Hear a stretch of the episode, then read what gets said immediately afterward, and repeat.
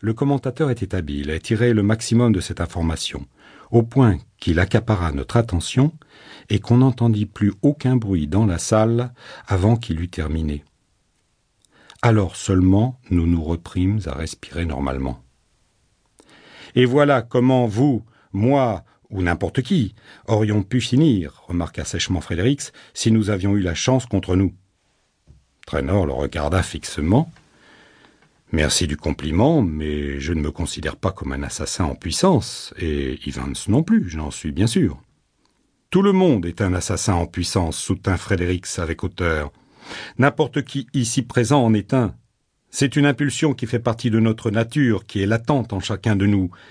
Elle n'attend qu'un mobile suffisamment puissant pour monter à la surface, et alors, bang Il vida son verre et s'échauffa.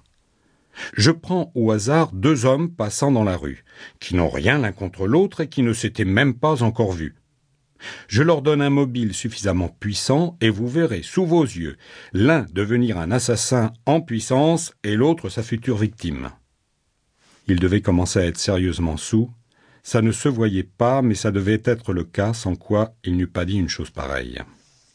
J'essayai de capter l'attention de Traynor dans le miroir du bar, afin de le tirer de là, mais l'antipathie que lui inspirait Frédérix se peignait déjà sur son visage, et le moment où j'aurais encore pu l'arracher à la discussion était dépassé. Vous êtes complètement fou, dit-il avec mépris. Les gens normaux ne sont pas des assassins, et vous ne les amènerez pas à commettre un meurtre, quel que soit le mobile que vous leur fournissiez. Il se pencha vers Frédéric et poursuivit. Comprenons-nous bien. Je parle de meurtres prémédités, exécutés de sang-froid, comme ceux qui viennent de nous être rappelés les meurtres auxquels la loi ne reconnaît aucune circonstance atténuante. Les crimes passionnels, commis dans un instant de folie, n'ont rien à voir ici. Pour être capable d'un meurtre avec préméditation, il faut avoir un cerveau malade, déréglé. C'est le cas du type qu'ils viennent d'arrêter, comme de tous les assassins du même genre. Voilà pourquoi un homme normal ne saurait être amené à commettre un meurtre. Ces deux types que vous prétendez pouvoir prendre au hasard parmi les passants ces deux types qui n'auraient rien l'un contre l'autre et ne se connaîtraient même pas auraient vite fait de flanquer par terre votre théorie. Changeons de sujet, proposai-je doucement, la soirée est trop belle pour qu'on la passe à parler de meurtre. Ni l'un ni l'autre ne m'accordèrent la moindre attention. Un courant d'antagonisme s'était établi entre eux qui les empêcherait désormais de démordre de leurs affirmations. Frédérix fouilla dans la poche intérieure de son veston, et je devinai ce qui allait suivre.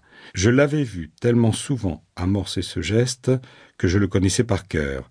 J'essayai de lui retenir le bras, mais il se dégagea d'un mouvement d'épaule. Il exhiba alors le fameux portefeuille au coin d'or, dont l'aspect nous était devenu familier, et l'abattit sur le comptoir en disant Je vous parie mille dollars sur le champ que deux hommes, pris au hasard dans la rue, peuvent devenir, par mes soins et sous vos yeux, un assassin en puissance et sa possible victime. Je vous laisse les choisir, fixez vous-même le temps de l'épreuve, et je suis prêt à parier n'importe quelle somme là-dessus. Connaissant la situation financière de Traynor, je lui jetai un regard d'avertissement derrière le dos de Frédérix. Dix dollars, lançai-je avec pétulance pour tâcher de maintenir la chose sur le plan théorique. Peut-être Frédérix, lui aussi, connaissait-il la situation financière de Traynor. Je ne fais pas des paris de dix dollars, rétorqua-t-il méchamment. Qu'est-ce que vous cherchez, Evans À le tirer de là en douceur? Les gens qui n'ont pas le courage de parier sur leurs assertions devraient être moins pressés d'exprimer leurs opinions.